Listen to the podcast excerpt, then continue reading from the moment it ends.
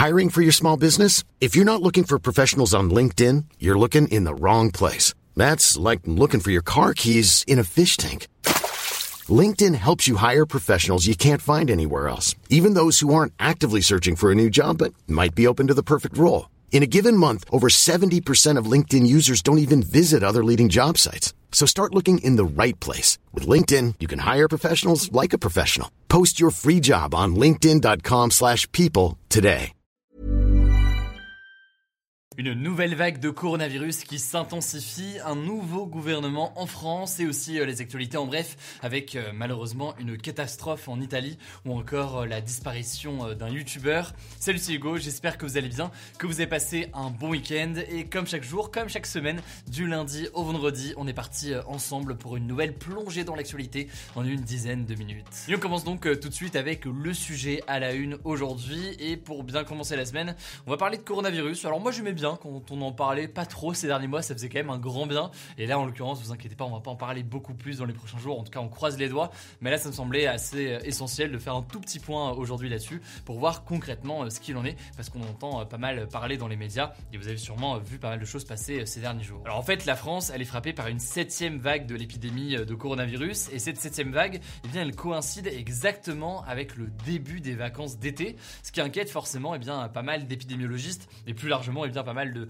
Français ou de personnes en général qui s'inquiètent pour euh, leurs vacances. Alors est-ce que du coup les vacances pourraient être menacées d'une façon ou d'une autre? Eh bien euh, de façon très efficace, on va voir euh, ensemble ce qu'il en est. Alors ce samedi, il y a 125 000 nouveaux cas positifs de coronavirus qui ont été recensés et la moyenne sur les 7 derniers jours, elle est en augmentation pour la quatrième semaine consécutive. Et le truc c'est que même si ça reste beaucoup moins important qu'aux autres vagues, eh bien le nombre d'hospitalisations commence également à repartir à la hausse. Alors ce retour du coronavirus il n'est pas spécifique à la France, hein, on l'observe dans toute l'Europe. Et d'ailleurs, l'Organisation mondiale de la santé anticipe que euh, le virus va circuler fortement pendant tout l'été sur le continent, car euh, la plupart des pays ont enlevé euh, les restrictions, et vous le voyez, hein, c'est le cas en France. Alors faut-il craindre justement le retour de restrictions? On va aller droit au but là-dessus. Aujourd'hui, pour faire face à l'épidémie, le gouvernement compte surtout sur le bon vouloir des gens, et notamment eh bien, des personnes qui côtoient des personnes à risque, plutôt que sur des obligations euh, formelles et très strictes comme ce qu'on a pu avoir euh, dans le passé. Ce dimanche d'ailleurs, Olivia Grégoire, qui était euh, porte-parole du gouvernement avant d'être remplacée aujourd'hui, on va le voir, mais elle avait affirmé que le gouvernement ne comptait pas remettre en place le pass vaccinal dont l'utilisation a été suspendue fin mars.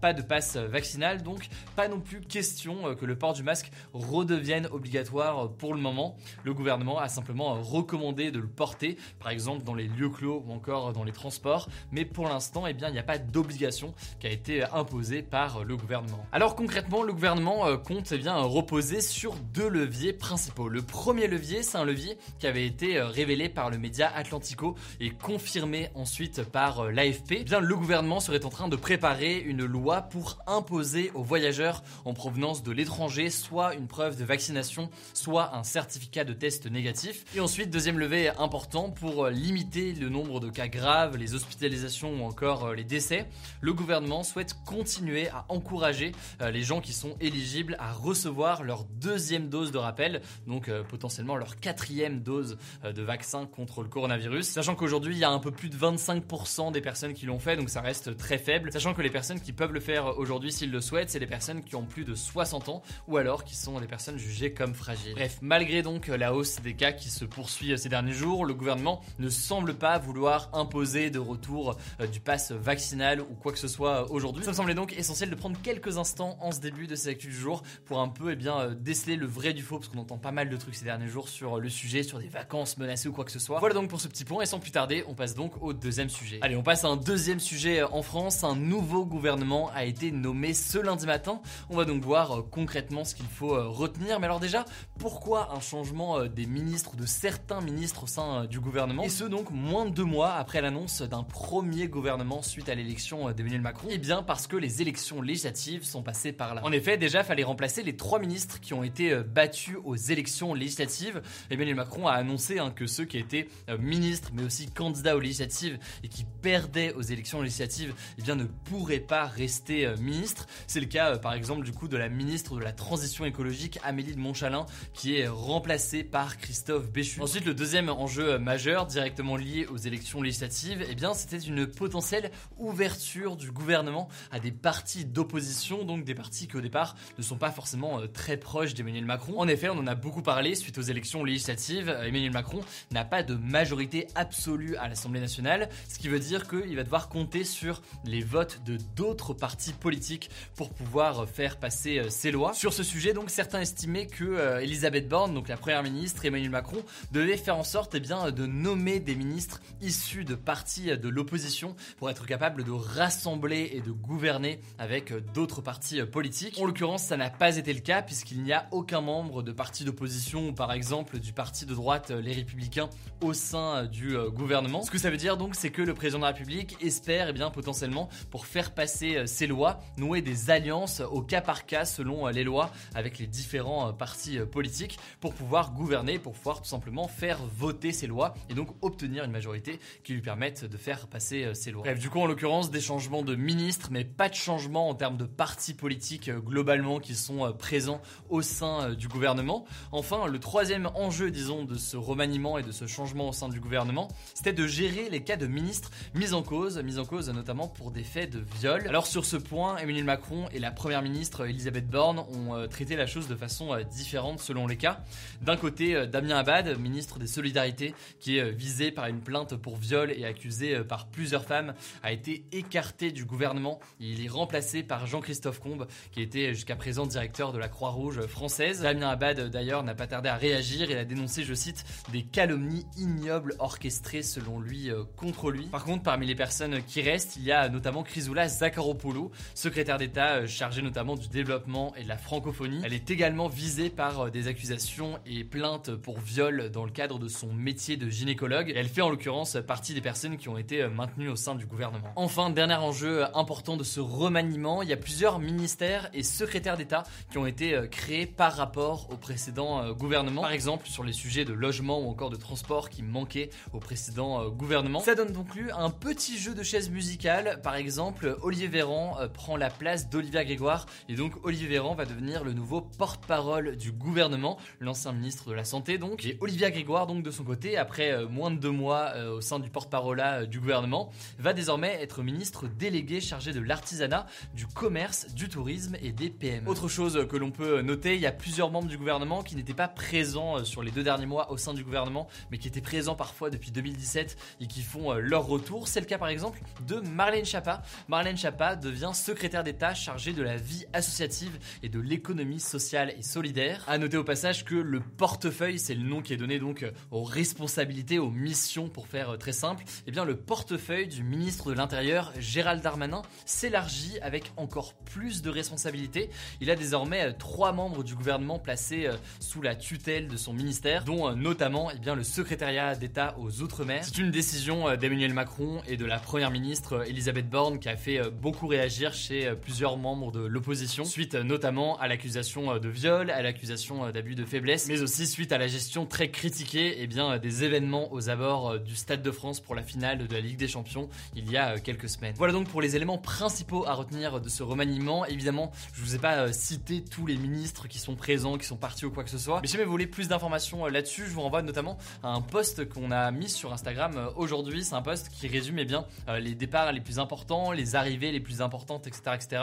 sachant que eh bien, ça permet de synthétiser tout ça. Si jamais vous voulez découvrir du coup ce post, ça se passe directement sur notre compte Instagram. le nom du compte c'est Hugo Décrypte. Vous êtes la plupart déjà abonnés aujourd'hui, mais pour les nouveaux, le nom du compte c'est Hugo Décrypte. Et donc le prochain gros rendez-vous important désormais pour le gouvernement et surtout pour la première ministre Elisabeth Borne, ce sera mercredi. En effet, mercredi, la première ministre devra prononcer son discours de politique générale devant l'Assemblée nationale. C'est donc un grand discours dans lequel elle va exposer les grandes mesures qu'idéalement elle souhaiterait mettre en œuvre avec son gouvernement. Alors normalement, la tradition veut que ce discours soit suivi par ce que l'on appelle un vote de confiance. C'est un vote où les députés sont appelés à voter pour dire s'ils font confiance ou non au Premier ministre et à son gouvernement. Sauf que cette année, eh bien, Elisabeth Borne a décidé de ne pas se soumettre à ce vote de confiance, car comme la République en marche n'a pas de majorité absolue à l'Assemblée nationale, eh elle craint de ne pas avoir de majorité lors de ce vote de confiance et donc d'être forcée à la démission. Alors face à cela, le mouvement de gauche, la France Insoumise, a déjà annoncé qu'ils allaient déposer une motion de censure contre le gouvernement. Dit, ça promet des prochains jours extrêmement chargés au sein du gouvernement. on continuera sur ça dans les prochains jours. Si vous avez des questions, n'hésitez pas à mettre des commentaires dans la vidéo sur YouTube, comme ça je pourrais prendre le temps de répondre à des questions ce soir. On continue avec les actualités en bref, et d'abord cette première information en France, au moins 34 signalements de piqûres sauvages ont été recensés ce vendredi et ce samedi au festival Garo Rock à Marmande, donc près de Bordeaux dans le sud-ouest de la France.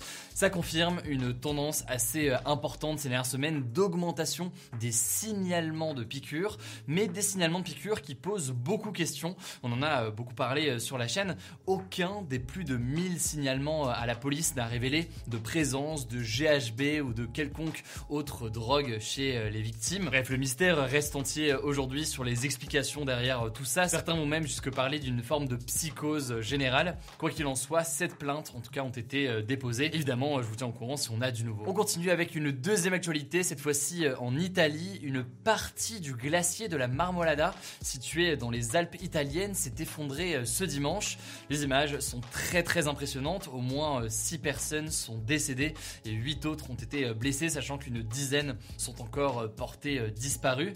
Alors l'une des raisons avancées pour expliquer cet effondrement, eh c'est les vagues de chaleur très importantes ces dernières semaines, des vagues de chaleur qui vont être amenées d'ailleurs à se répéter et à s'intensifier dans les prochaines années avec le changement climatique, selon les experts de l'ONU sur le climat, le GIEC. D'ailleurs, autre événement qui est un petit peu lié sur un autre glacier dans les Alpes, le glacier de la Grande Motte, donc celui de Tignes, a fermé son accès un mois avant sa fermeture habituelle, puisque à cause des chaleurs et de la sécheresse, eh bien la neige a fondu beaucoup plus vite que normalement. Faut savoir que normalement, il est possible de pratiquer du ski d'été jusqu'à la fin du mois de juillet sur ce glacier, qui est en très haute altitude. Troisième actualité internationale, en Ukraine, les Russes contrôlent désormais environ 19,2% du territoire ukrainien, contre environ 18,9% fin mai. C'est ce qu'indique la Ukraine War Map, qui cartographie en fait l'avancée des Russes en Ukraine depuis le début de la guerre, le 24 février. C'est donc une très faible progression depuis fin mai, ça reste aux alentours de 19%. Cela dit, eh bien, ça reste un maintien important. Et en l'occurrence, eh bien, les soldats ukrainiens ont annoncé ce week-end leur retrait de la ville de Lysychansk, qui est située dans le Une région qui est largement contrôlée aujourd'hui par les Russes. Et par ailleurs, de nouvelles frappes russes sur la ville de Zoviansk ont fait au moins 6 morts, dont un enfant. Pour terminer ces actualités du jour aujourd'hui, je voulais revenir sur une triste nouvelle. On a appris samedi par son père la mort du youtubeur américain Technoblade, qui était spécialisé dans les vidéos sur le jeu Minecraft. Il était âgé de 23 ans et il souffrait d'un cancer généralisé.